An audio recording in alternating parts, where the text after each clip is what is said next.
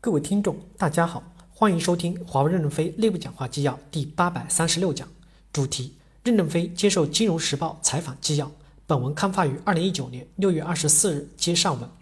记者提问：听说在国外已经拿到四十六个五 G 合同了，发货了十五万个基站。任正非回答说：是五十个五十五 G 合同，已经发货十五万个基站。记者提问：可否预计一年内可以得到多少国外的五 G 合同？任正非回答说。国外绝大多数的好客户都会采用华为五 G，因为我们的五 G 提供的是最先进、最有实际价值的。客户与我们经历了二十多年的合作，不会听几句话就放弃对我们的选择。客户提问：一百四十多个国家当中，大概有多少会用华为的五 G 系统呢？任正非回答说：一百三十五到一百三十六个。美国肯定不会用，澳大利亚不会用，欧洲绝大多数没有问题。记者问：那英国呢？任正非回答说：没有问题。记者问。现在听说英国在查华为的系统源代码，任正非回答说：“英国查我们的源代码是对我们的关怀和爱护，因为没有一个系统是完美无缺的。英国只是在查的过程中指出了我们在安全上存在的问题和缺点，大家互相为了安全而共同努力。英国不是拒绝我们，而是告诉我们系统有问题。英国不会随便的用赞美之词来解决问题。我们是被英国查得最严的，所以他认为我们是最可靠的。”记者提问。这让华为花很多的钱，大概多少呢？任正非回答说，肯定要花很多的钱，多少钱不知道。网络安全一定要有一个标准，不能说不能你说安全，我说安全，公说公有理，婆说婆有理。目前的欧洲已经鲜明地提出了要建立统一的网络安全标准，包括隐私保护的 GDPR，我们就遵守。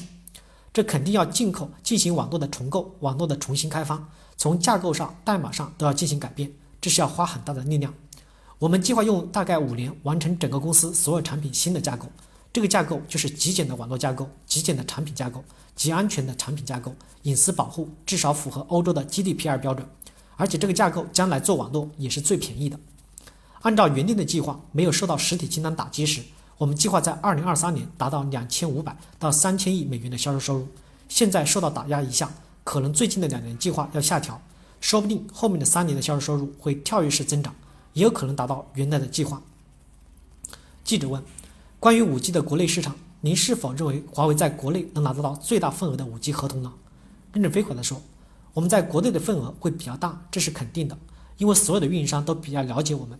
近期的中国移动五 G 的核心网第一次招标的结果，爱立信和诺基亚大概是百分之四十四的市场份额，我们是百分之五十左右多一点。